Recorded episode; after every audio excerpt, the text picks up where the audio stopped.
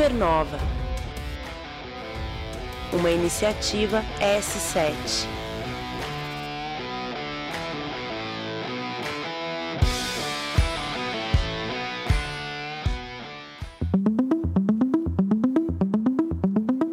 Olá, olá, querido ouvinte, Supernova episódio 26, temporada 4.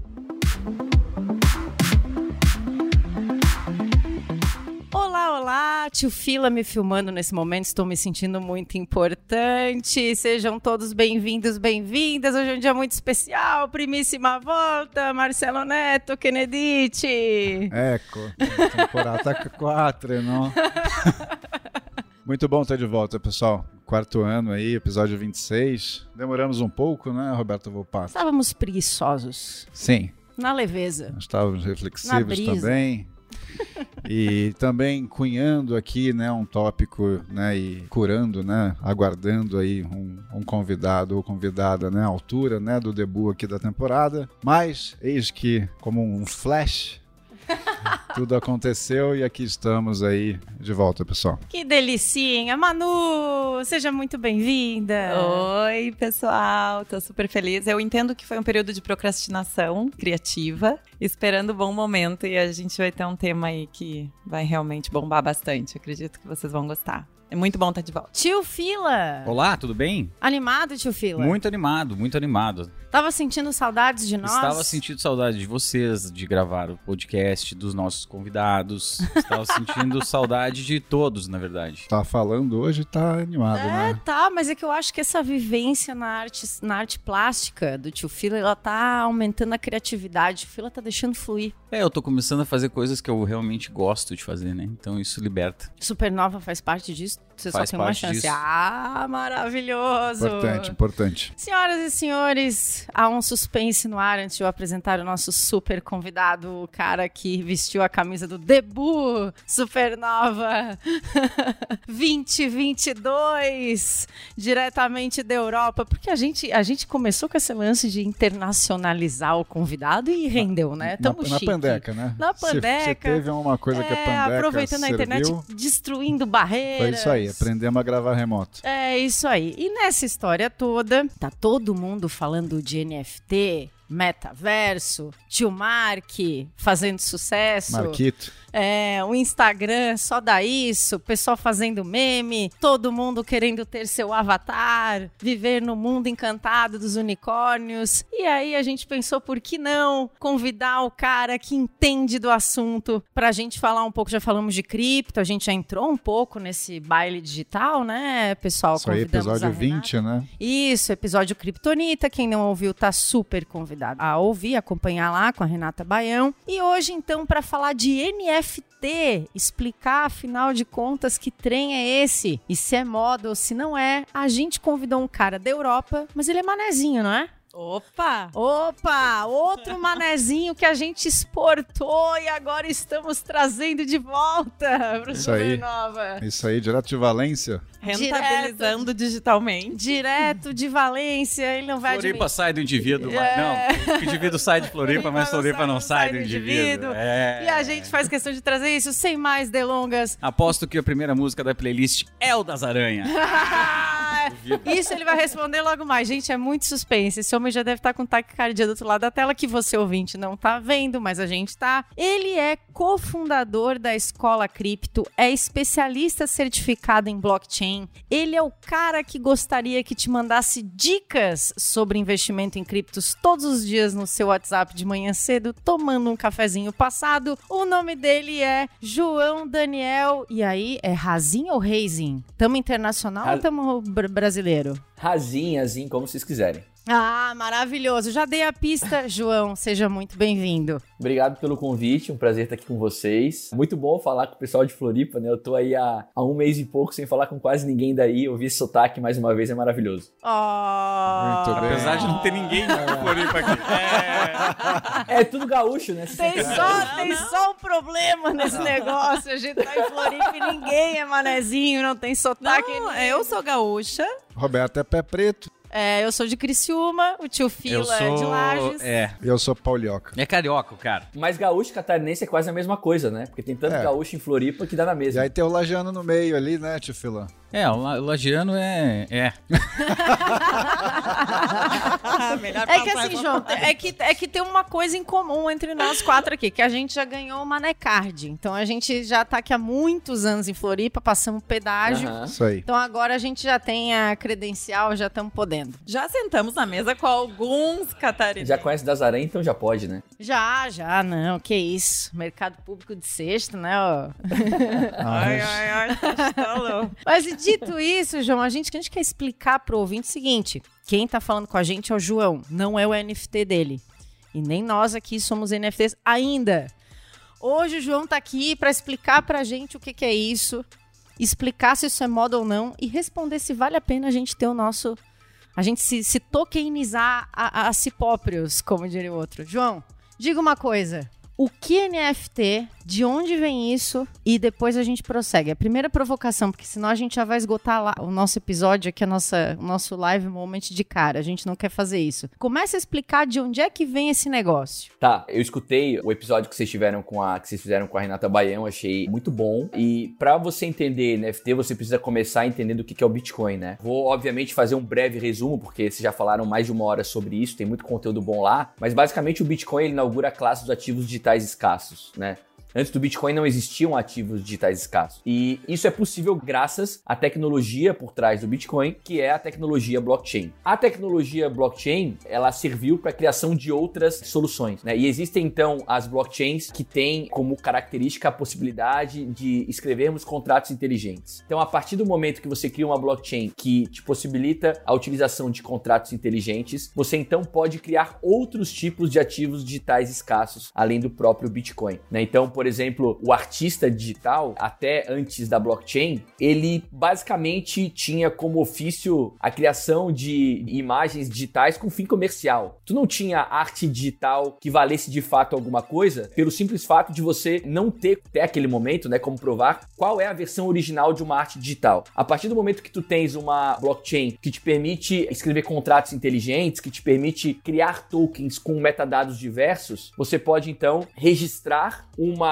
imagem numa blockchain. Então você passa a poder ter uma versão digital de uma imagem. Quando você faz a criação de um NFT, né, de um token não fungível, e aí já vou explicar o que, que é isso, você insere naquele token no momento da criação alguns metadados, como título para aquele token, é uma descrição daquele token, mas também uma imagem. Então eu posso agora, eu que sou um artista digital, que só criava arte com fim comercial, eu posso agora criar uma arte assim com o objetivo de ser fine art mesmo, é, de ser uma obra de arte, porque eu posso registrar aquilo num livro de registros descentralizado, porque uma das características de um NFT é o timestamp daquele ativo, né? Em que momento aquele ativo foi registrado naquela blockchain. Então, a partir desse momento, eu posso é, dizer que o ativo que foi é, registrado primeiro, né? O, o ativo que carrega com ele um metadado imagem que foi registrado primeiro é a versão original daquela imagem. Porque uma blockchain, como a blockchain do Ethereum, por exemplo, que é a principal blockchain de contratos inteligentes, ela é praticamente imutável, né? Tecnicamente e economicamente não faz sentido você atacar essa rede por conta da, da vontade de reverter a data de criação de um NFT. Então, é, a partir do momento que você cria os ativos digitais escassos, então você pode ter uma arte digital escassa. Os NFTs, né, são ativos não fungíveis, deve ter uma sigla para non fungible tokens, que são ativos que possuem características únicas e que, portanto, a partir dessas características únicas, o valor compreendido a respeito daquele ativo também é único. Né? O que é um ativo fungível? Um ativo fungível é o contrário disso, ou seja, são ativos que, ainda que possuam características únicas, o valor percebido por eles é sempre o mesmo. Vou dar um exemplo para vocês. Se eu tenho aqui uma nota de 50 reais e vocês têm aí uma nota de 50 reais, elas valem a mesma coisa, ainda que elas tenham talvez uma- um número de série diferente. Então existe, existe uma característica ali que torna a minha nota de 50 reais diferente da nota de 50 reais de vocês, mas o valor percebido por essa nota de 50 reais é o mesmo. Uma grama de ouro, eu tenho uma grama de ouro aqui, vocês têm uma grama de ouro aí, mesmo grau de pureza, eles têm o mesmo valor. Então são ativos fungíveis. Quando você fala em ativos não fungíveis, são ativos que possuem características únicas e que, portanto, por conta dessas características únicas, o valor percebido por ele é único também. Então, por exemplo, digamos que nós todos aqui tenhamos cada um um quadro de Monet, uma obra de arte de de Monet. Cada uma delas tem uma característica diferente, foi feita num momento diferente, tem um tamanho diferente, né? Quando a gente pensa em obra de arte, o tamanho também importa para tu valorar uma obra de arte, apesar do valor ser completamente subjetivo. Então, são ativos não fungíveis, porque eles possuem características que os tornam únicos e, portanto, você não troca um com o outro na proporção um para um. E muitas pessoas também defendem a tese de que fungibilidade é um estado, né? E para explicar que fungibilidade é um estado, é legal a gente passar por um automóvel zero quilômetro. Pensem que nós todos aqui temos, temos a vontade de comprar o mesmo automóvel zero quilômetro. Mesma cor, mesmo modelo, mesma versão. Enquanto eles estão na concessionária, ainda que eles tenham cada um um número de chassi, o valor percebido por eles é absolutamente o mesmo. No momento em que a gente tira cada um o seu automóvel da concessionária, ele passa a se tornar um ativo não fungível. Porque digamos que eu fiz todas as revisões na concessionária. A Manu não. A Manu, a primeira revisão Que dela, isso, ela foi lá e já fez. Já fez lá no, no Zé da esquina, já perdeu a garantia do carro. E aí agora os ativos, eles já não valem mais a mesma coisa. O valor percebido já não é a mesma coisa. O Marcelo roda 50 mil quilômetros por mês. Eu rodo mil. O valor percebido não vai ser o mesmo. Então, esse exemplo é, nos ajuda a entender que fungibilidade também pode ser um estado. Então, ativos não fungíveis são ativos que possuem características únicas que fazem com que o valor percebido por eles seja também único. E aí, tem um, um ponto nessa história que muitas pessoas questionam, e nós questionamos muito aqui quando começamos a ebulir esse tema, nós, Squad Supernova, que é: existe uma dor real para justificar a existência, a criação de NFT? A gente acompanhou uns materiais seus em que você fala que você acredita que veio para ficar, que isso não é moda e que NFT é uma solução real para problemas reais de pessoas reais. Você sabe que tem muita gente que acredita que isso é uma onda que não vai dar em nada, né? E aí joguei a gasolina, risquei o fósforo e saí correndo. O que, que você diz pra gente sobre isso? É, eu reafirmo isso que tu acabaste de falar. Eu acho que é uma classe de ativos é, que resolve sim problemas do mundo real para muitas pessoas e para outras não, né? Vou dar um exemplo aqui para vocês, ó. Vou mexer com as meninas da mesa. Uma bolsa. Uma bolsa para mim não tem a mínima utilidade, mas para algumas pessoas tem. As mulheres adoram bolsas, adoram sapatos. Eu não tô nem aí para bolsa. Sapato para mim é uma necessidade, não é, não é algo que eu valorizo demais. Quando a gente pensa em NFTs, a gente começa pensando em NFTs de fine art, né, de arte, mas NFTs eles podem ser utilizados para os mais diversos fins. Mas vamos nos ater à arte, já que é isso que as pessoas compreendem mais nesse momento. Ah, O Felipe que tá aí na mesa, eu não sei se ele já eh, fez aí a primeira exposição das obras dele, mas se ele quiser eh, expor a arte dele, ele provavelmente vai precisar de um galerista para poder expor as artes dele. Quando a gente pensa num galerista, não sei quais são os galeristas que vocês conhecem, mas no mercado de arte, as galerias de fato, galerias de arte, elas ficam com aproximadamente 50% do resultado da venda de um artista que está sendo lançado. Isso acontece, pelo menos é o que acontece. Tô vendo a Manu fazer ali caras pro Marcelo.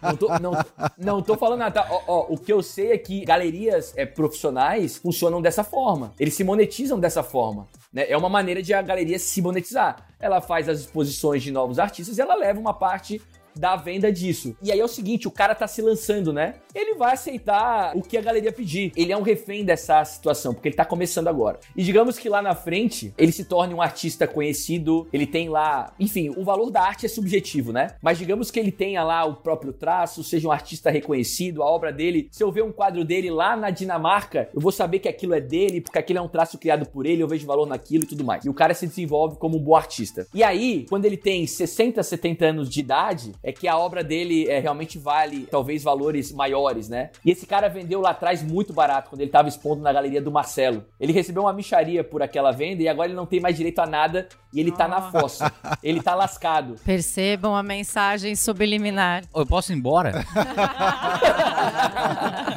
Minha Mas- vida vai ser muito triste. É uma cilada, cara. Bino. Mas fecha aí. Conversando com muitos artistas, com, é, assim, eu não sou artista, tá? Mas conversando com muitos art- artistas, esse depoimento ele é comum. Ele é muito comum.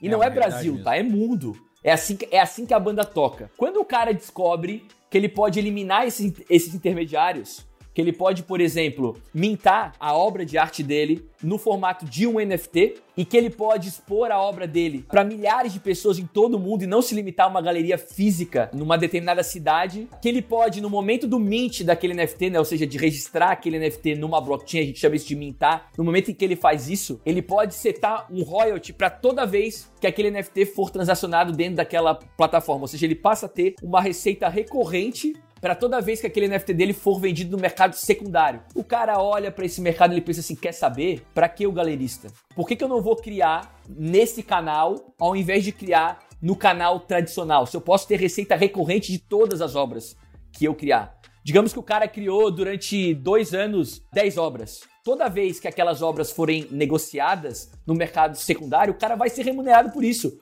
E ele não precisa confiar em ninguém não precisa confiar em ninguém. Tá escrito no contrato. Quando ele minta, né, aquele NFT, quando ele registra aquele, aquele token não fungível na blockchain. Ou seja, aquela certidão de nascimento da obra, né, que a gente pode traduzir assim para o nosso ouvinte, João, é como se fosse uma certidão de nascimento com um portador. Acho que esses são os dois Exato. pontos importantes. Exato, Beleza. exato, um título ao portador. Então, ele estabelece algumas regras para aquilo que podem fazer com que ele seja remunerado para sempre. Quando ele mintou o NFT, ele cadastrou um título, um, um número de carteira, que é uma carteira dele, e ele não precisa confiar que alguém vai pagar nele. Ele não precisa confiar em ninguém. Então, a Manu comprou um NFT do Felipe. Não, e aí pagou um lá. quadro.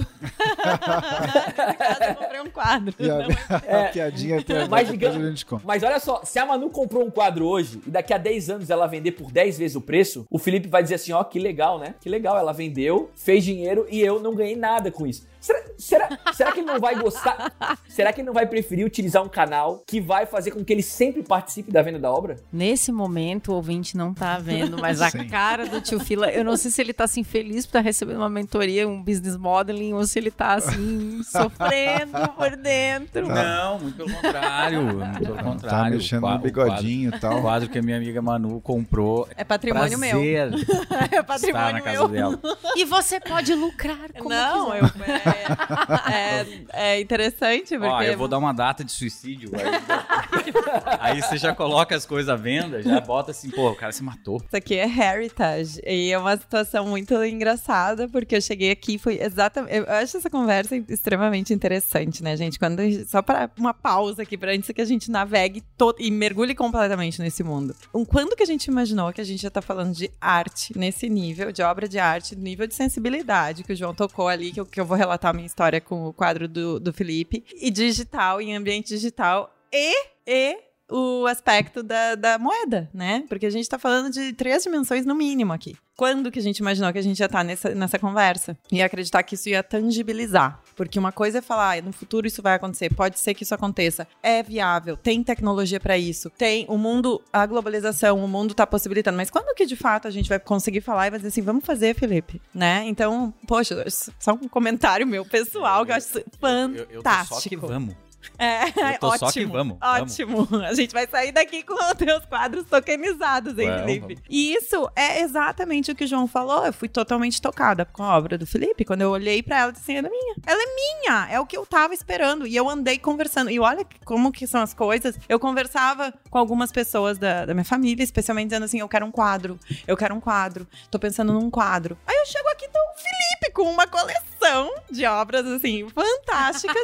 e simplesmente abre É um uma na- na prodígio, esse frente. Disse, que isso? Expostas isso aqui, aqui é no meu. estabelecimento, né? Sem galerista. Sem galerista. Sem galerista, hora da Galerista. defesa do Marcelo. Inclusive, Ah, ouvinte, se estiver em Floripa ou estiver vindo a Florianópolis, É. Isso, quiser aqui. conhecer as obras do tio Fila, A Rafael Exatamente. Bandeira venha Felipe 328. Spessato expondo Rafael Bandeira 328. É, uma arte recebendo vocês de contemporânea. braços Agora, abertos. agora, agora vamos continuar a mentoria? Vamos. Ó, ó, e olha só, precisando, só pra viu, deixar João? claro, tá? Nada, ó, nada contra o galerista. O galerista, ele tem que se monetizar também, tá? Ah, tá fazendo dizer dele, né? É que a gente tem aqui a possibilidade de, de eliminar intermediários. Esse mercado é muito sobre eliminação de intermediários, tá? E aí, deixa eu dar um passo atrás pra eu contar uma historinha pra vocês. O ouvinte não consegue me ver, mas vocês conseguem me ver. Vocês conseguem ver o tamanho do meu nariz, né? Eu tenho descendência libanesa. E negócios, pra mim, é algo assim, quase que parte do meu ser, assim. E com 14 anos de idade, eu ouvi pela primeira vez que bancos compravam coleções inteiras de artistas desconhecidos como forma de investimento. Quando eu ouvi isso, com 14 anos de idade, eu pensei, opa, eu preciso entender como esse negócio funciona, porque dá para ganhar dinheiro aqui, me, muito me interessa, né? E aí eu fui entender, obviamente, como avaliar uma obra de arte. arte tem valor subjetivo, né? Não, não existe um jeito certo um jeito errado de fazer, cada um tem o seu, mas eu fui estudar um pouco sobre isso. E algum tempo depois, ainda com 14 anos de idade, eu fui, eu fui viajar pro Rio. Tenho duas primas no Rio, a Manu conhece elas. É, um beijo pra Cinti e pra Carol aí. E aí, desci lá do apartamento delas, fui, fui passear por algumas praças em Copacabana no final de semana e tinha algumas exposições de obras de arte desses artistas de praça e tal. E eu comecei a andar por aquela praça tentando encontrar algo que eu visse valor, né? Porque eu tinha feito, eu tinha estudado sobre isso e buscando algo, algo que eu visse valor. Eu encontrei lá um artista chamado Albert Coker, é um, é um artista, se eu não tô enganado, dinamarquês, mas que morava no Rio há, há muitos anos. Os quadros dele tinham um traço muito característico, assim, né? Eu me lembro que quando eu comecei a estudar sobre isso, uma das coisas que me chamou muito a atenção, mas que não é uma verdade absoluta, mas que para mim fez muito, fez muito sentido, era de que tu precisas identificar o artista quando tu enxergar um quadro dele, em qualquer lugar do mundo, porque isso mostra que esse cara tem um, um traço que é dele, que foi criado por ele. E aí não adianta, assim, ah, as réplicas do Romero Brito. Não, o Romero Brito criou aquele traço dele, então tu sabe que aquilo é o traço dele. Então, quando tu encontra uma obra de arte que tem um traço específico, né, que tu vai identificar em qualquer outro lugar, aquilo é um dos pontos de valoração de uma obra de arte, na minha opinião. Então, atendi a todos os quesitos, eu fui lá e comprei. Comprei 10 obras do cara por 400 reais na época, né? Ele tinha sido capa de livro na Finlândia. Assim, eu escutei toda a história do cara, fechava, assim, né? A história ela fechava para mim. E aí, é, em Floripa, a minha família tem, tem loja de iluminação decorativa, né? De decoração no final das contas. E eu coloquei, quando eu cheguei em Floripa, eu coloquei moldura nos quadros e coloquei um dos quadros à venda. Em uma semana eu recebi uma proposta de mil reais por um quadro. Eu comprei os 10 por 400 e eu recebi uma proposta de mil. Aí vocês imaginam a cabeça do libanês, né? Eu pensei, putz, isso aqui me oferece uma, uma grande oportunidade. E Ou ninguém seja, olha pra isso. Um retorno sobre o investimento de. Nossa, gi- gente E pode que o em artista diversos. em Copacabana, entendeu? Esse é o ponto. Aí a gente É. volta no ponto do 40 pra royalty. mil, 100 dava 200, mil por ser mil, que do quase 2 mil. pois é. É, depende do olhar. Aí pensa o seguinte, né? Comprei, e aí de lá pra cá, eu venho comprando quadro, eu não tenho parede pra pôr tanto quadro hoje. Eu sempre compro quadro e virou um hobby, assim, virou um hobby, mas com fundo também de investimento e tudo mais. Pra mim é quase que uma tempestade perfeita, né? Obras de arte, assim. Temos um aqui à venda para o senhor, terminei hoje de manhã. então, tu pensa, tu pensa que quando tu transfere isso para o digital, tu tens um cenário muito mais amplo. Tu tens um cenário muito mais amplo, de muito mais oportunidades para o investidor, para o investidor e pro artista. Tu escala, tu escala Demais, tudo. demais. E pro artista, né? E tu, Pensa e tu dá acesso pro cara também ter a oportunidade de ter um quadro de um artista que ele adora, que ele nem sabia que existia, na parede da casa dele por um- uma fração do valor que ele pagaria, entendeu? Ô, João, mas aproveita e dá uma explicada para pro galerê aí essa relação do virtual com o físico aí. A gente comentava um pouquinho no Armap e, e- e eu acho importante pela distinção e pela relação de valor que se estabelece, né? Então, quando tu pensa em obras de arte digitais que estão registradas na blockchain, como eu tinha falado antes, você não precisa, uma parte não precisa confiar na outra. E a eliminação de confiança numa transação, É ela é sempre muito bem-vinda. A eliminação da necessidade na contraparte é algo sempre muito bem-vindo. Se isso tivesse presente em todas as áreas eh, da nossa vida, a gente teria um mundo muito mais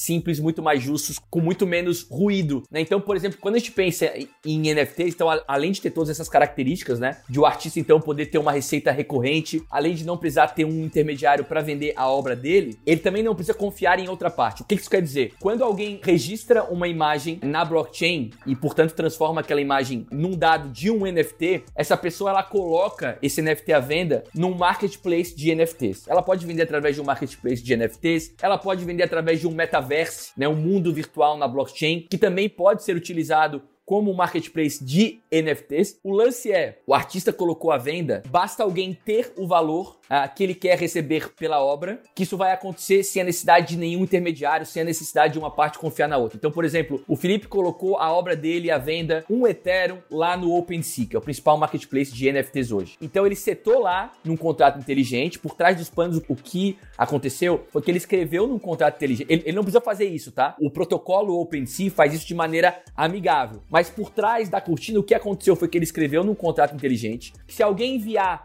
para ele um Ethereum por aquela obra, automaticamente aquela obra é enviada para a carteira de quem pagou. Então a pessoa que compra não precisa confiar que o Felipe vai enviar a obra. A obra será enviada através de um contrato inteligente. Então, os NFTs, eles simplificam demais, demais a vida de todas as partes. Resolve distribuição também, no caso. Demais. E esse processo ele é fluido dessa forma quando tu pensa em obras de arte digitais na blockchain. Quando tu linka um NFT com uma obra física, tudo isso que eu tô falando aqui até agora se perde, né? Porque daí tu tem, ah, putz, ó, compra aqui o meu NFT. O Felipe fala assim, ó, compra aqui o meu NFT, que se tu comprar, tu, além de tu ter a versão digital, tu vai ter também a versão física. Eu tenho que confiar que o Felipe vai me enviar a versão física, né? E aí você tem que pesquisar o artista, tem que entrar em contato com o artista. Por isso que a gente pode sim trazer para o mundo físico a blockchain, a gente pode envolver uma coisa com a outra, mas é muito mais fluido, é muito mais simples se você pensa full digital. É, e quando você fala que não precisa da confiança, mas no fundo não precisa porque ela, porque ela incita ao processo, né? Porque o ativo físico ele demanda uma série de verificações. Quem está fazendo o contrato é um computador.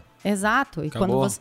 É, e quando você, você cria a arte no meio digital e você já, já a coloca numa esteira de venda ali, você elimina algumas etapas de diligência, né? Desse, sobre esse ativo. E também fazendo uma referência da nossa conversa com a Renata, né? E a gente eventualmente está também eliminando um órgão regulador, um intermediário, o que pode vir a acontecer em diversas dimensões. Então, se a gente vai falar de criptomoeda, lembrando daquela conversa que a gente elimina o- a fricção do regulador. Se a gente está falando aqui, a gente pode eliminar um intermediário, né? E- Então, o blockchain, ele sempre carrega aquela verificação completa, segura. Então, na verdade, não é não preciso confiar, é o próprio sistema e o processo, ele é tão confiável que tu não que- precisa identificar. isso. E a gente É falou isso. muito sobre isso. É por isso que o Bitcoin é, é maravilhoso. O, o Bitcoin é o dinheiro livre do Estado. Acabou. Maravilhoso. Exato. E eis o grande benefício. O- e olha que interessante. Agora eu só queria chamar atenção para um ponto, uma outra dimensão. Porque uma coisa é a gente falar de um regulador, porque é um banco central, porque é um CAD. Outra coisa é no meio artístico, que já é, de certa forma.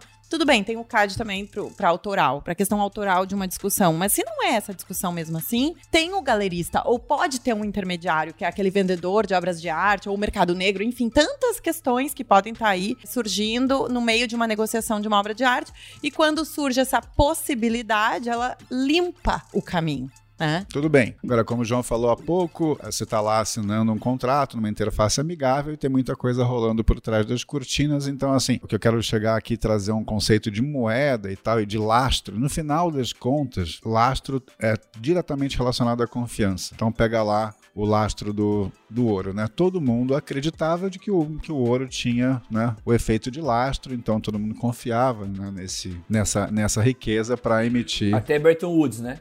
Exato, né? E aí isso foi, obviamente, né? O fenômeno do leverage, né, João? E tudo que a gente sabe aí, não vamos entrar nesse, né, nesse, nesse meandro aí do mercado financeiro e tudo mais. E aí a gente cai, né, no mundo, no mundo cripto, blockchain, onde o lastro passa a ser a confiança entre os membros da comunidade. Anônimos, né? Anônimos. a Não blockchain é pública, mas ela é anônima.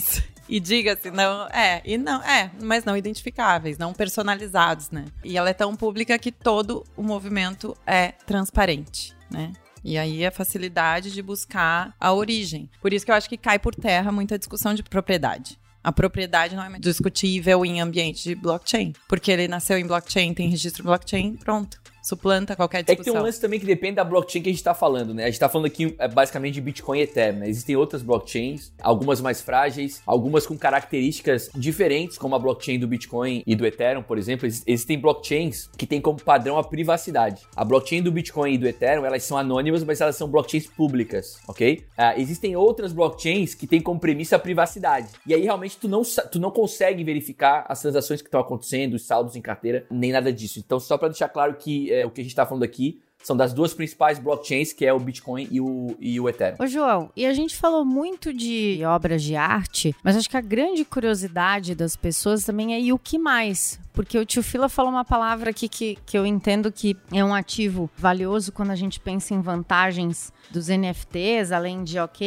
eliminar barreiras geográficas, você salvaguardar juridicamente a, a titularidade do cara que fez, mas ele falou em escalabilidade. Esquecendo os quadrinhos do senhorzinho ou do jovem criativo que te vendeu em Copacabana lá nos idos de Lá Vai Bolinha e, e dos quadros do tio Fila, o que mais? Pensando aí que a gente pode tentar utilizar isso em favor de, de outras ideias e pensar em escalabilidade. Até onde vai o NFT? É. Cara, a criatividade é o limite. Para vocês terem uma ideia, o Vitalik, né, que é o cara por trás da blockchain Ethereum, que é considerado um dos maiores gênios de todo esse mercado, ele deu uma entrevista há umas 3, 4 semanas atrás e perguntaram para ele se ele viu os NFTs acontecendo. E ele falou que não, que foi algo assim que realmente a partir da tecnologia criada, né, isso surgiu assim. Então não foi algo previsto, diferente, por exemplo, de aplicações de finanças descentralizadas, né, que as pessoas sabiam que iam acontecer, o NFT não foi algo previsto, ele simplesmente aconteceu. Qualquer coisa que tu possa trazer pro digital e que tu precise e que tenha característica única, pode ser transformado em NFT. A gente poderia pensar, por exemplo, depois do boom dos NFTs de Fine Art, que foi no começo do ano passado, a gente já teve alguns outros desdobramentos dos NFTs. Por exemplo, jogos em blockchain. Ah, para quem não sabe, a indústria de jogos é uma indústria gigantesca, maior do que a indústria de cinema e de música juntas. Juntas, é uma indústria gigante. A indústria de jogos é uma, é uma indústria gigante. E existem muitos desenvolvedores de jogos utilizando NFTs como parte do ecossistema dos jogos que estão sendo criados. Porque muitas vezes os itens de jogos, eles vão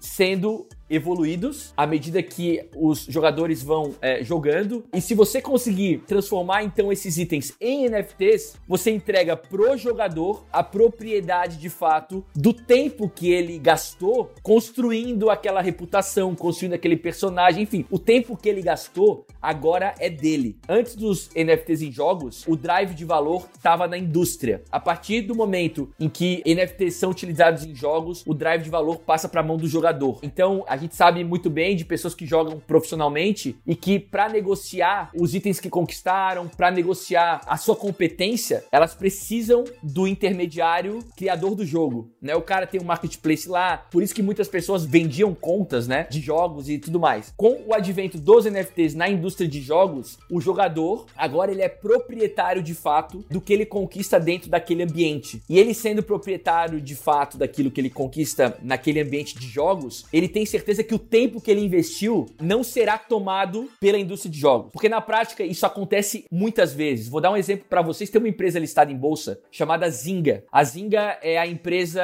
que desenvolveu aquele jogo Farmville. Vocês lembram do Farmville do Facebook? Sim, sim, sim. Sim. Aquele jogo era um verdadeiro sucesso e ele foi construído para aquele ambiente. Do dia para noite, o Facebook mudou algumas regras e uma empresa listada em bolsa viu as suas ações despencarem porque eles construíram dentro do ambiente de um terceiro. Então, a indústria de jogos está começando a enxergar a importância de eliminar intermediários também. Então, assim como a indústria da arte, da fine art, viu nos NFTs uma maneira de eliminar intermediários, assim como é, a indústria de jogos está vendo nos NFTs uma maneira de eliminar intermediários e empoderar quem realmente importa, que é o jogador. Assim como, por exemplo, as redes sociais estão migrando para os metaversos. A gente tá vendo, a gente viu aí o Facebook mudar Ah, o nome da é empresa outra para Meta. gente- Não foi à toa, né? Eles estão vendo nisso é, a possibilidade de disso ser a nova geração das redes sociais. Eu falei isso lá atrás, mais de um ano e meio atrás. Me chamaram de maluco, falaram que não fazia sentido, sentido nenhum. Agora o Facebook mudou o nome de Facebook para Meta. Os irmãos Winklevoss, lembram do- dos irmãos Winklevoss? Aqueles que tretaram com Mark Zuckerberg, que receberam uma boladinha de 65 milhões de dólares, né? O o Zuckerberg deu um pé nos caras, nos gêmeos, por 65 milhões de dólares. Esses caras lá, lá em 2013, se eu não tô enganado, compraram 11 milhões em bitcoins, se tornaram os primeiros milionários de bitcoins. Então esses caras são caras extremamente inteligentes. Esses caras, antes do Zuckerberg anunciar a mudança de Facebook para Meta, esses caras compraram participação em Somnio Space, que é um metaverso. Esses caras já entenderam que metaverso é a nova geração das redes sociais. Hoje, quando a gente usa rede social e não paga nada para usar, a gente tem que ter é, consciência de que a gente não paga nada para usar porque nós somos o produto das redes sociais. A gente não paga nada para usar porque quem monetiza as redes sociais são os donos das redes sociais. Assim então, como os browsers, essa nova geração das redes sociais é tu entregar pro usuário, é ele poder se remunerar a partir do produto que ele cria. Ele é, ele é o verdadeiro dono do conteúdo que ele cria, portanto ele deveria ser remunerado e não o dono, o dono Poder daquela rede social. Então os metaversos vão fazer com que isso aconteça também. Então tô dando aqui só três exemplos. Vocês imaginem pra onde tudo isso pode ir. É, João, mas eu acho que é engraçado, né? A gente tá falando de escalabilidade, mas eu acho que também é muito mais democrático, mais fair, né? Mais justo. Completamente mais justo, Manu. É mais justo. E se é mais justo, é mais humano. É super. Nossa, realmente é um caminho muito mais digno, eu posso dizer, no mínimo. Mas que engraçado, né? A gente vai botar um óculos pra nos tornar os mais humanos do que a gente tá É, hoje. antes, antes do João responder, eu acho que vale a gente fazer um drill down aqui no assunto, porque ele trouxe o metaverso. E tem muita gente que ainda quer entender o que, que é o metaverso e qual é a relação de metaverso com NFT. Tá. E mais uma coisa, uma perguntinha complementar. É limitado?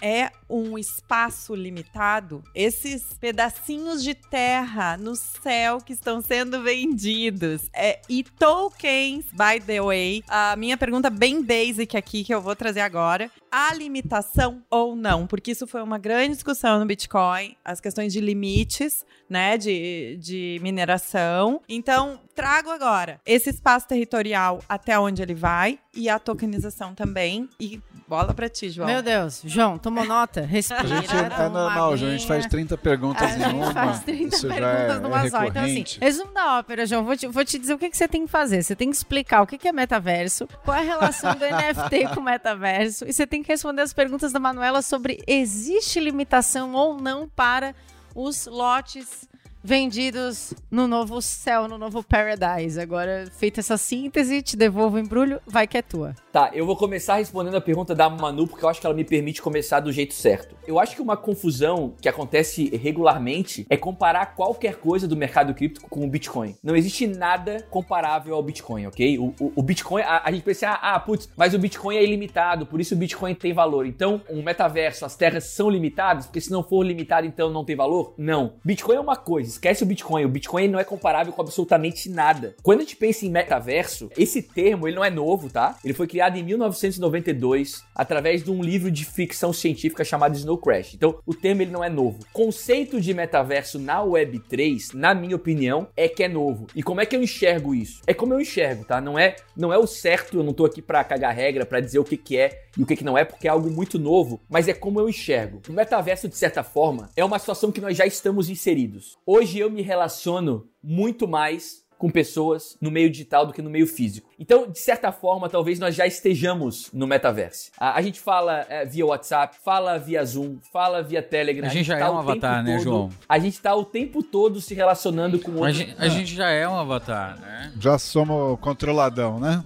Exato. Porque a primeira crítica que eu vejo ao metaverso é assim: ah, ah, não, agora então as pessoas vão ter que colocar um óculos. E aí agora as pessoas vão virar sedentárias e o mundo vai virar lá o jogador número um. Cara, não é nada disso. O que vai acontecer é que o nosso tempo no digital vai ser mais imersivo, vai ser mais interessante do que ele é hoje. Nós não viraremos pessoas sedentárias, mais sedentárias do que já somos. Mas ainda Tá? tá difícil também. É, pois é, pois é. Não, eu, eu acho que não é por aí, tá? Mas quando eu penso no conceito de metaverso na Web3, eu acho que o grande, o grande lance é, mais uma vez, a propriedade sobre o que acontece ali dentro, sobre o que eu utilizo ali dentro, né? Por exemplo, a Manu perguntou como se só houvesse um metaverso. Não existe só um, só um metaverso, mano. Existe, por exemplo, Sandbox, existe Decentraland, existe CryptoVoxels, existe Somnium Space. Cada um desses é um mundo fechado que se denomina metaverso. então, tipo por, Itaú, por exemplo, Bradescão, Sandbox... Santander.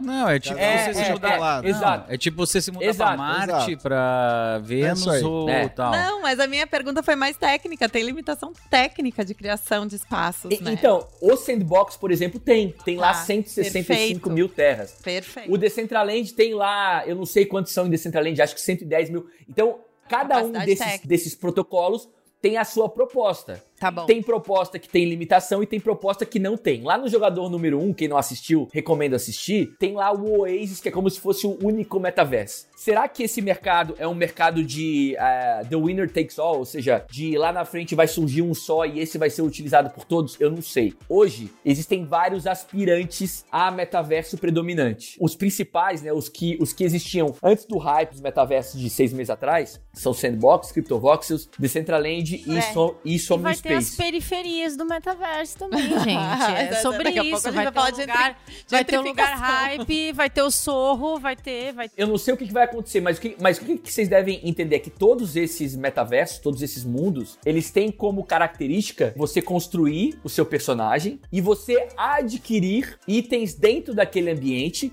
que são seus. Vocês lembram lá de Second Life? Exato. Quem não, tem a minha idade aqui, vai lembrar tava, de tá- Second tá Life. na ponta da língua pra falar essa trolha do Second Exato, Life. E exato. antes disso, na década de 90, lá teve outros bagulho do gênero, que era meramente um site, só que você não ganhava porra nenhuma. Você gastava o teu tempo e não ganhava porra nenhuma. Agora você pode ganhar alguma merda. E tu investiu tempo, e tu investiu dinheiro, e a, e a empresa lá resolveu descontinuar o negócio e tchau. Né? Aqui, aqui, aqui, quando tu tens, por exemplo, quando tu estás utilizando um wearable no metaverso desse, sei lá, uma camiseta digital, que é um NFT, uma calça digital, um Um tênis. skin, como diz meu filho. É, bota um skin, mãe. Faz um skin, customiza ele. É, exato. Nossa, já tô quase, exato. quando eu abro Tudo meu isso- guarda-roupa, eu já tô quase... Pega o Bradescão, você tá lá no, né, tá lá no metaverso do Bradescão, você tem lá uma ação ordinária, entendeu?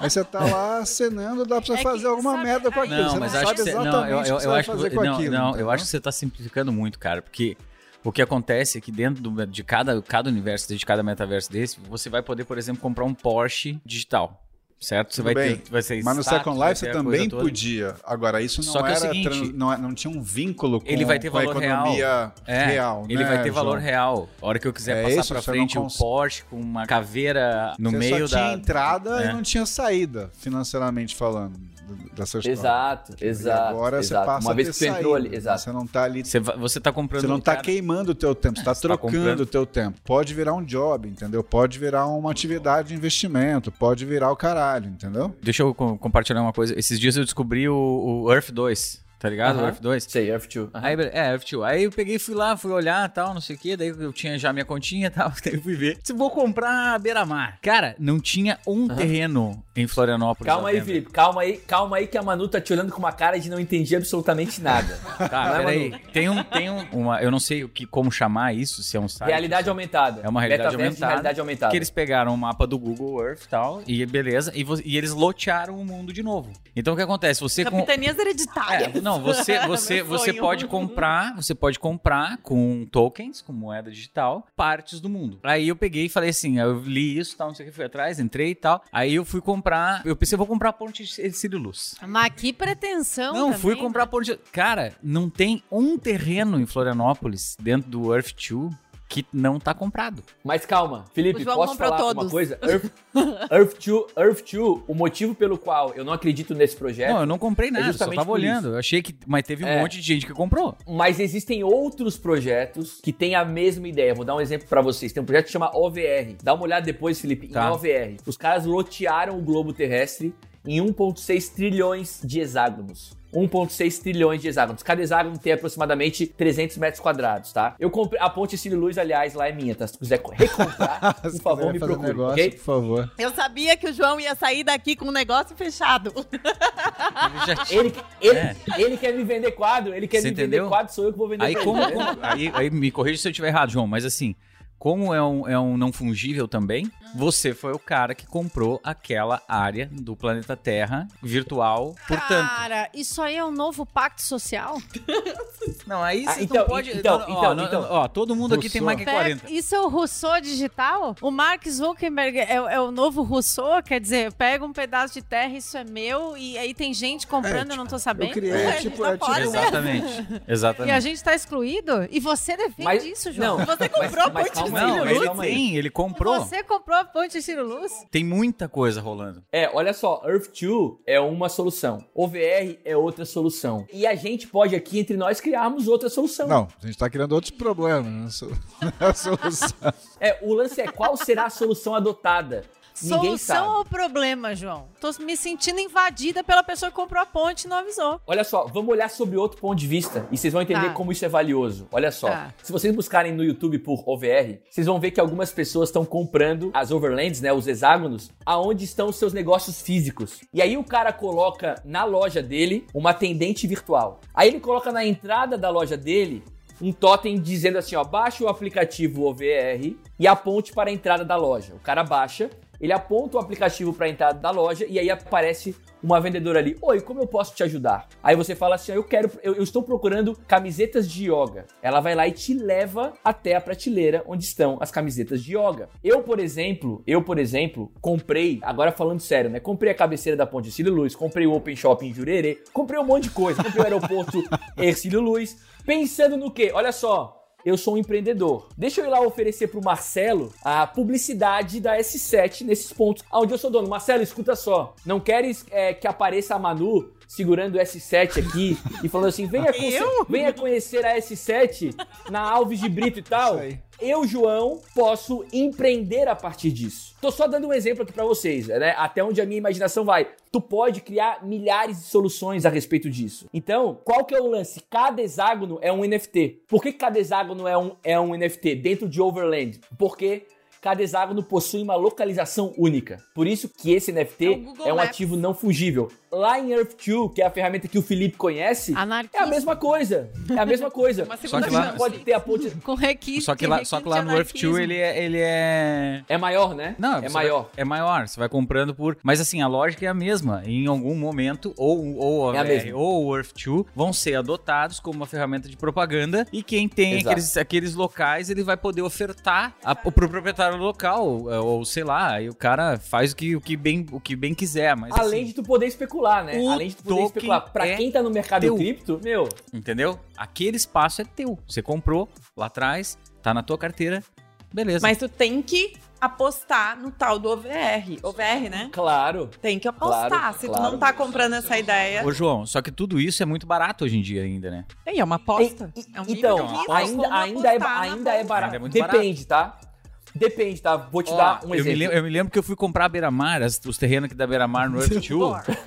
Era, cara, já tava Ouvinte, assim, não se eu assuste me- não, eu já- se já você tava assim, chegou João, agora. Tô falando sério, já tava, já- os caras estavam falando assim, coisa de 4, 5 mil reais, tá ligado? Nada, pra, pra quem nunca vai ver, é um pedacinho da beira-mar, né? Bastante. Eu tô vendo a reação de vocês aí enquanto o Felipe fala. Os caras tipo, tão esse rindo cara de tá mim, louco. João.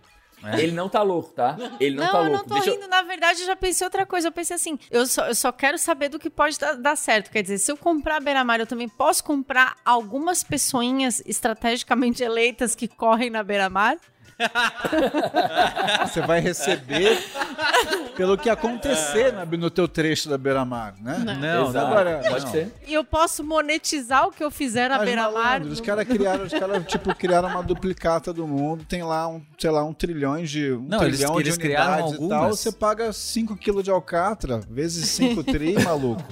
Esse é o mercado, entendeu? Tipo, É. foda-se. É, foda-se. Sacou? E aí, vai, tudo tentando bem, mas- explicar um pouquinho, né? Remetendo aqui o nome do episódio, né? O valor do que parece. Não é necessariamente o valor do que é, né? Pode até ser, né? Como o João bem explicou. É uma em- aposta, em, né? em muitos casos aqui, né? Pode ter utilidade prática. Tem utilidades reais, sim, né? Que resolvem problemas reais hoje, que apreciam né, o talento, que apreciam o autor, que organizam a suruba, que arrasa né, a exploração do intermediário, escambau, papapá, papapá. Agora, tem muito gospel nessa história, né? Claro e, me- e me parece que essa outra, essa outra ponta do espectro aí, você ficar duplicando, desenhando esse espectro aí lá, problemas reais, gente real, mundo real, né, acabando com o filho da puta e otário e atravessador. Aí fomos navegando e tal, agora chegamos lá de comprar a barra fixa, né, a quadra de beach tênis da Beira-Mar, né? Aí lá na ponta mesmo, já indo lá pra No futuro? No futuro. tem, a- tem os malucos com- vendendo o, o pixel art por 500 milhas de dólar. Tá. Tem o macaquinho do Neymar, que é o avatarzinho dele lá, não sei quantas centenas de milhas, Tá, não bem. sei o que. Tem, Aham. tem Então, isso aí. Só voltar pro ouvinte e se encontrar. Tamo na Beira-Mar, compramos a barra Gente, fixa da de operadora louco. de, É. saúde. Isso aí é o, é o- é- do Neymar. isso aí é o pré-insanidade. Aí a insanidade, né, total, é o macaquinho do Neymar ou é o punk ali de pixel art que, né, cu- cuja arte inspirou aqui a nossa arte do episódio e tal, que também foi comercializado por isso aí. Então, assim, e aí, né, eu e o tio Filo, a gente se bateu um pouquinho sobre isso, né, sobre naming, as Deu meninas também e tal. Deu uma tremedeira aqui. Resumindo e concluindo, passando a bola para chefe, depois pro, pro João e tal. A gente está falando, né, sobre o valor do que parece, no final das contas, né? Não precisa ser de fato, né? Basta parecer. Resumindo, Desde que haja um otário para comprar, tem um outro pra vender. né? Então existe um valor fixado pela quantidade de otários aí associados a esse, a esse potencial mercado. Aí eis a questão no final das contas, né? Se quem tá fora desse mercado, né, como eu, como né, tio Filo e tal, se a gente é otário, né? Não, eu comprei um negócio no Earth 2, cara, já. Já comprou, então. Comprei. Então, mas é que tá, você, rica. você é otário ou sou eu que. Não, eu comprei a coxilha rica. Me ajuda. Se passar a bola pra mim, eu nem saberia de onde continuar. Porque assim, ô João, é é- isso é uma coisa séria, assim, ó. Por exemplo, É otário quem paga meia milha no JPEG, entendeu? ou, é, ou é otário quem não participa desse troço ah, como eu. entendi. Acho que quem não participa. Otário é quem Muito não obrigado. participa. Não, ele falando que 5 mil reais era barato pra comprar É. beira-mar no Earth, Earth 2, que o João disse que já não Tá. vale, né? Já entendi Chefe, que o Earth bota o João já disse, olha, opinião. Não Não, tô é a apostando. opinião dele. Mas Sim. tem gente que talvez outra pessoa ache que o Earth 2, porque o cara botou dinheiro. Enfim, o que acontece é que assim. Só não compra o macaquinho do Neymar, Felipe, por favor. Não, eu tenho os meus.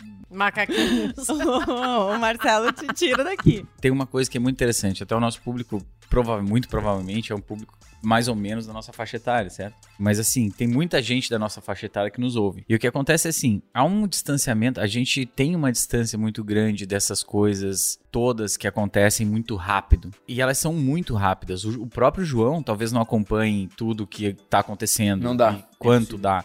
Entende? Vai pegando frames do negócio. E, e esse nosso papo sobre isso tudo, que talvez hoje quem está ouvindo se sinta um pouco perdido, mas daqui a dois, três anos vai entender isso como. Entende? Porque é tudo muito novo, é tudo diferente, a forma de fazer as coisas é completamente diferente. A gente tá falando da possibilidade de eu, por exemplo, pegar minha- minhas telas e, e conseguir ganhar dinheiro o resto da vida, ou eu pegar e passar o, o resto da minha vida jogando videogame e ganhar dinheiro. Isso é uma coisa muito diferente. E sabe o que, que eu penso sobre isso? Antes de gravar o episódio, eu fui então estudar o nosso convidado. A Cobai foi estudar o tema, né? Fazer meu dever de casa. E aí, refletindo sobre o quanto o digital já causa engajamento. Eu acho que aí é que a gente consegue fazer um embrulho. Teve um episódio que não tem a ver com tech, mas que a gente falou sobre linguística. E eu acho que as pessoas elas se perdem quando as pessoas se apegam a conceito. E quando você institucionaliza um negócio, você torna ele mais complexo do que você deixar no free flow. Então vamos dar um exemplo. Vamos esquecer um pouco as obras de arte tradicionais e vamos pensar nas experiências que a gente tem digitais quando a gente viaja pelo mundo e, e até pelo Brasil e vai visitar mostras digitais e a gente coloca um óculos ou não e a gente gosta de ver as coisas digitais ou não e o quanto a gente a gente aprecia a experiência de interagir com isso. De verdade, voltando para a fala do João de que a gente já vive no metaverso, a gente já vive no metaverso. Acontece que quando as pessoas começam a vir dar nomes e a institucionalizar e trazer outros requintes, a gente se perde. Então as pessoas ficam se questionando. Não tô querendo simplificar tudo isso, porque o ouvinte deve estar entendendo que o negócio é complexo. A gente estava aqui considerando comprar terreno da União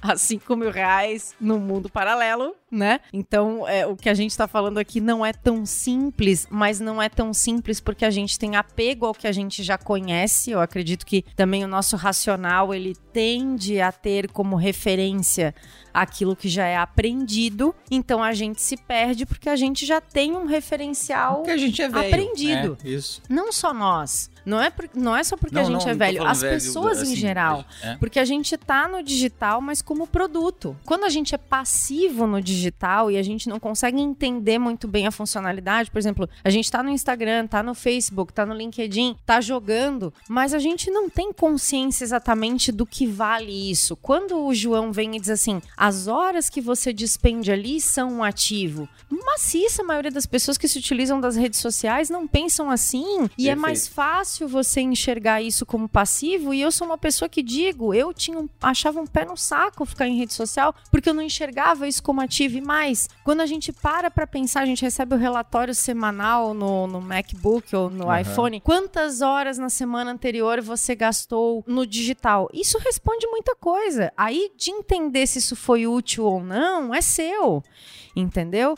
Na verdade é que, é que a gente, quando começa a rotular, a gente começa a ver complexidade onde não tem. E de mais a mais, uma coisa não exclui a outra. Da mesma forma que a Manu se sensibilizou vendo uma tela física do tio Fila, não significa que ela vai para Nova York e ela não vai achar incrível uma arte digital e ela também gostaria de ter isso. Eu comentei num episódio, eu acho que foi um dos nossos primeiros episódios que a gente tava falando sobre. Ah, gente, a gente falou sobre arte com a Tati. Eu acho que foi naquele do primeiro, do, do Prédio do Futuro. E eu falei sobre uma obra de arte que eu vi digital e que ela me tocou, que era um robô criando totalmente programável uma escultura real. E aquela imagem daquele robô criando a escultura foi incrível para mim. A imagem daquilo, ver aquilo é, foi uma experiência artística. Eu acho que a pergunta do Marcelo de ser otário ou não de estar tá fazendo parte disso não é bem essa pergunta, cara. É querer ou não fazer parte disso. Tudo isso está acontecendo ao mesmo tempo agora. A opção é sua.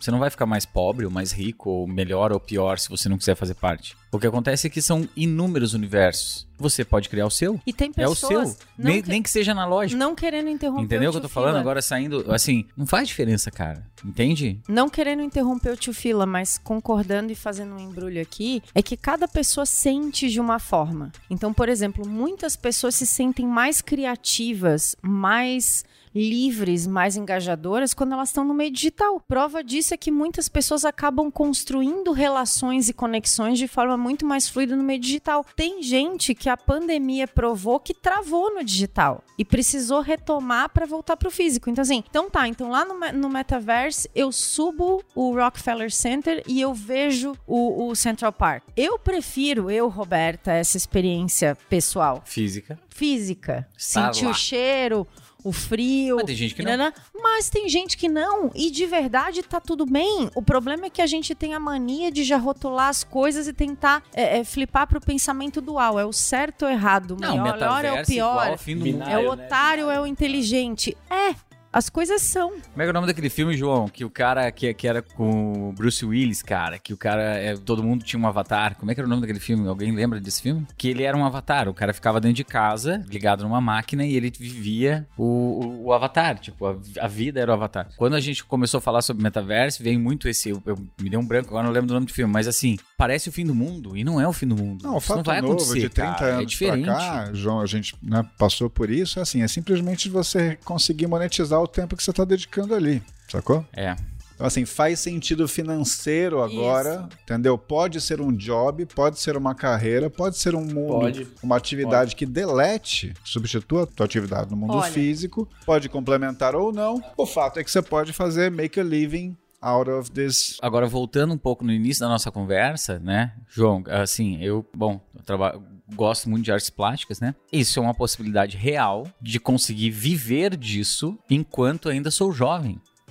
Perfeito. E veja, Entendeu? eu tô confusa. Porque... Tu falou que era velho, agora não, tu falando não, que é jovem. Não, não, é melhor não, se posicionar. Não, não. A gente é velho para entender esse, essa loucura toda, porque a gente tem outra outra outra vibe. É, a gente tem outra né? coisa. Exatamente, nosso background é outro. Mas assim, eu sempre deixei essa coisa das artes plásticas, por exemplo, pro fim da vida, porque não podia depender disso financeiramente. Você vê como tu também botou numa caixinha. Não, eu botei numa caixinha, Exato. que era pro final, porque assim. Porque isso tu não ia ser o cara lá de, de Copacabana. Mas, mas como foi? Senão, exatamente. Porque entendeu? eu não queria ser o cara. Exatamente, que era a realidade. E de novo, escalabilidade, democratização. Exatamente, democratização e escalabilidade. Mas eu acho que também tem um ponto que o Marcelo traz, que é a ansiedade do investidor. E eu vou puxar de novo o aspecto de finanças aqui, porque sempre permeia um tipo de conversa sobre isso. Então, assim, o investidor que está avaliando esse aspecto, João, tem que considerar isso como? Daí também eu acho que a relevância da pergunta do Marcelo é otário, quem não tá dentro ainda, vale a aposta, porque a gente falou na palavra aposta em alguns aspectos, mas não trouxe ela tipicamente como a aposta de um investidor. Como é que pode ser comparado? Vamos pensar assim então, se tu pudesse comparar a aposta em NFT aos tradicionais meios de investimento, que tipo de papel tu considera? Eu acho assim, depende do tipo de NFT, né? Vamos voltar para arte então. É como Sim. investir em obra de arte física. Para mim é absolutamente igual. Quando tu falou, por exemplo, ah, a obra de arte digital me tocou. Cara, o engajamento que uma obra digital, que uma obra de arte digital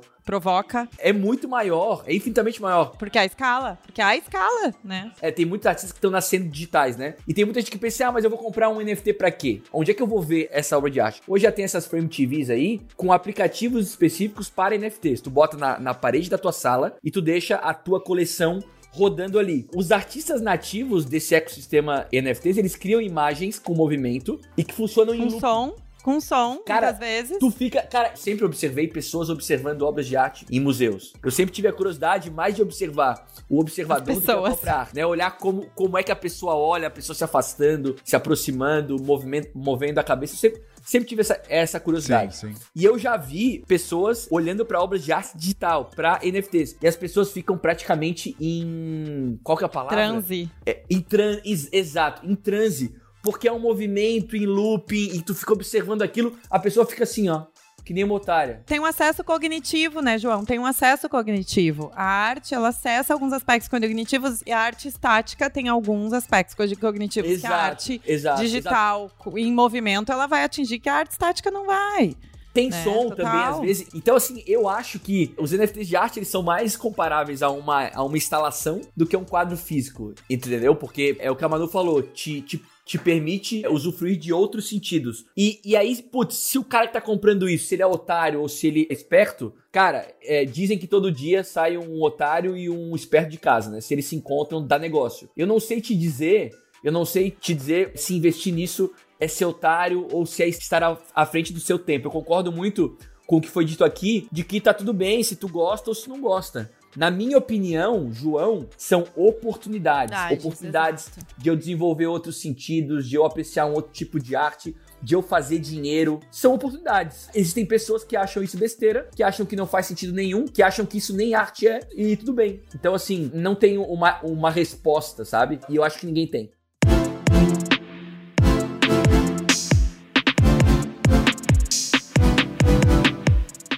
João, suas considerações finais, ebulições finais, depois de ter passado aqui pela nossa bancada muito louca, inspirada num sábado chuvoso de Floripa. O que, que você tem pra contar pra gente? Suas últimas palavras. É certo que depois a galera na mesa vai falar alguma coisa em cima do que você falar, fatalmente você vai discordar, mas é, aproveita e já tenta jogar teus Tá. luzes aí, prever tudo que a galera vai falar de mal, pra você já ter tua defesa pronta. Ó, a minha, a- as minhas palavras finais são sempre as mesmas e eu vou compartilhar elas com vocês aqui. Esse mercado é sobre eliminação de intermediários. O mercado cripto é sobre eliminação de intermediários. Então dane-se o que os outros acham. Faça sua própria pesquisa, estude sobre esse mercado e tire a sua própria conclusão. Se você chegar à conclusão de que isso é legal porque eu tô falando, ou de que não é legal, talvez porque o Marcelo não ache legal, você não tá usufruindo dos valores dessa tecnologia. Essa tecnologia é sobre eliminação de intermediário, é sobre você pensar com a sua própria cabeça. Então, ouviu várias opiniões diferentes aqui, pega o que presta pra você, continue estudando. Se você achar que faz sentido entrar nesse mercado, usufruir dele de alguma, de alguma maneira, vá em frente. Se você achar que é besteira, pula fora. Simples assim. Mandou muito bem! Nossa! Dale, João. Agora, vamos ver, agora, disso, vamos né? ver, agora vamos ver como é que a gente vai fazer esse desfecho. Só podia ser de Floripa. Ah, Tio Fila, suas considerações finais. As minhas querido. considerações finais são de que, assim, é, é, o, é o que o João falou, é sobre eliminar intermediários. Se é sobre. ele- É muito simples. Se é sobre eliminar intermediários, você não precisa perguntar pra ninguém o que você quer ou não fazer. Exatamente. Ponto. Seja Vai autoral. construir Seja você, ideia. vai construir. a sua É. própria ideia, entendeu? Vai construir a sua própria ideia. Porque a gente recebe muito input na nossa vida toda. A gente recebeu muito input mentiroso. A gente não sabe hoje, a gente não sabe hoje se o que a gente pensa é algo nosso ou se é algo que foi construído através de todos os inputs que nos são oferecidos. Todas essas redes sociais da Web 2, elas coletam o tempo todo o nosso comportamento e elas nos oferecem informação de volta para construir o que elas querem que nós pensemos, já que elas vendem esses dados para empresas, para grupo, grupos políticos. Então, a gente não sabe mais se o que a gente pensa é algo nosso ou se foi algo construído. Então, o convite é esse. Constrói a sua própria ideia, né? Sai dessa, dessa bolha, né? Porque quando eu entro em Netflix, eu comecei a assistir, assistir série em espanhol. E aí agora a Netflix só me mostra séries em espanhol. Será que não tem série italiana, série alemã que deve ser legal? Tem, Porque ela nem me mostra. séries porque a- estrangeiras. Pois é, Mas porque a porcaria por do algoritmo já entendeu, já entendeu que eu quero ver séries em espanhol e agora ela só me oferece isso. Então sai da bolha, seja ela qual for. Manu, depois desse apocalipse zumbi, o suas dizer? considerações finais. O que dizer? O que resta de mim? Ai, gente, Você gostei demais. dois minutos. É, obrigada pela, pela consideração. Não, eu acho que, assim, autoral é legal. A gente volta, né, para as origens do Supernova. E eu achei que esse episódio é super divertido. Obrigada aí pela presença, participação e espontaneidade de todo mundo. E eu ah, sigo acreditando, assim, que a gente não vai ser resultado disso, que a gente vai sim continuar sendo autoral e trazer a nossa essência, porque eu acho que ela bate forte. É quando eu vejo uma tela, é quando eu vejo uma obra de arte, os relatos que eu trago aqui, a genuinidade humana, ela bate forte. Então eu ainda acredito nisso. E sobre o aspecto financeiro, eu acho que assim, se bater forte, é, vale a pena, confia nisso e toca a ficha, entendeu? E pra quem é aventureiro e tem algum tipo de apetite, eu, eu toco ficha, acho que tem lá a questão do blockchain traz esse novo caminho e, e a confiança da não confiança, né? Ou a não necessidade de buscar a confiança. Curiosamente, o João falou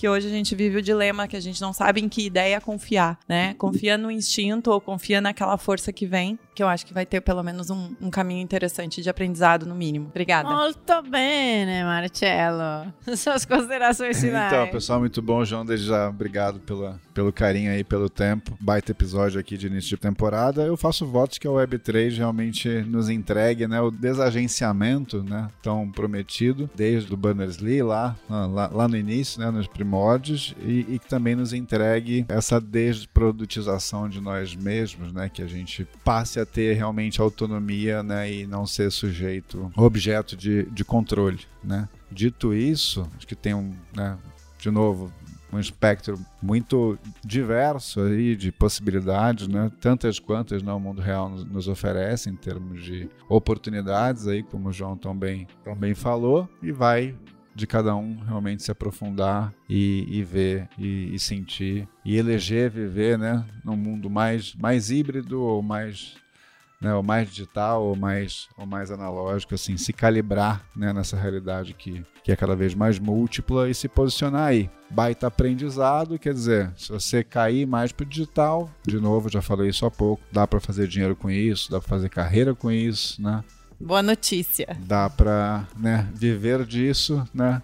Sem se esquecer que né, também tem, temos um corpinho, né? Temos aí que conectar com a natureza, né? Temos que ter uma vida, temos que ter família, amigos e, e tudo Você, mais. agora eu vou ter lá o corpo que eu quiser e É isso aí. Fica o recado aí, né? Me, para a nossa trilogia Mexeu Comigo, né? Roberto Volpato, falamos bastante Ah, sobre corpinho, corpinho, né? sobre tudo isso, corpinho. né? E é isso aí. Valeu, pessoal. Obrigado, João, mais uma vez. Obrigado, turma. Olha, eu gostei muito, queria agradecer, João. As minhas considerações finais sempre fica. Eu faço a cabeça e faço, faço o embrulho, né? Me remeti muito nesse episódio a um professor que eu tive na Dom Cabral. O nome dele é Paulo Vicente. A gente brinca que ele é o Paulo Vidente, porque ele fala de economia e de sociologia buscando os ciclos tecnológicos. Ele fala muito de Kondratiev e ele fala assim que momentos de mudança, de disrupção, de desespero trazem transformações, né? Então, se a gente parar a pensar, não existe coincidência, né? Por que, que isso está em ebulição? A gente vive um período pós, fazendo aspas aqui, pós-pandemia, caminhando, quem sabe, para uma endemia, a gente tem uma recessão econômica, a gente tem um período de guerra, então a gente tem um cenário recessivo muito forte, esse tipo de cenário fatalmente ele vai impulsionar que a gente busque organizar as coisas, resgatar é, algum tipo de harmonia, algum tipo de modo de viver. E a pandemia ela tracionou a que a gente derrubasse as barreiras e flipasse para o mundo digital. Então eu também acredito que essa experiência metaverso, NFTs e, e, e tudo mais que a gente vem vendo que então tá, então estamos institucionalizando, estamos conceituando, estamos trazendo oficialmente, cortando a fita para dentro da vida, é consequência disso. No final das contas, as pessoas se viram obrigadas a buscar outras maneiras de escreverem as suas histórias. Essa é a minha visão e eu concordando com Paulo Vicente, espero demais que ele, que ele ouça esse episódio. E dito tudo isso, eu acho acho que se a gente falou tanto no Supernova de que devemos ser os mestres das consequências, os protagonistas das nossas histórias, eu acredito que a gente pode, até por uma questão de alinhamento, entender que isso, isso há de ser muito bom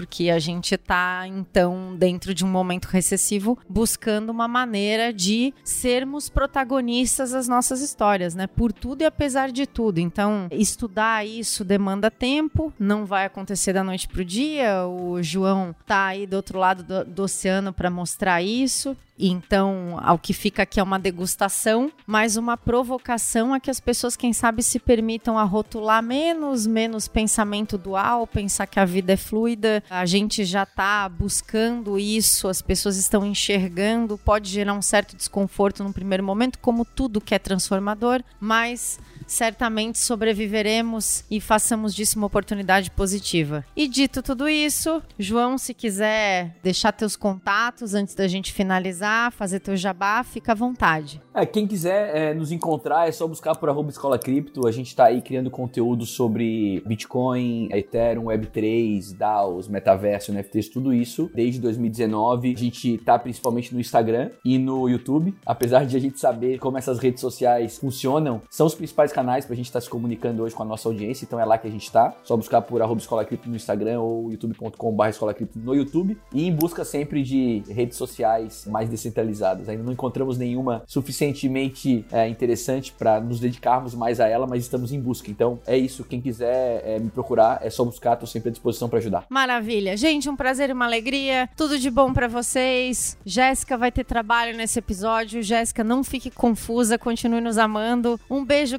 grande ouvinte. Valeu, e pessoal. até a próxima. Até mais. Tchau, Valeu. gente. Valeu, um abraço, pessoal.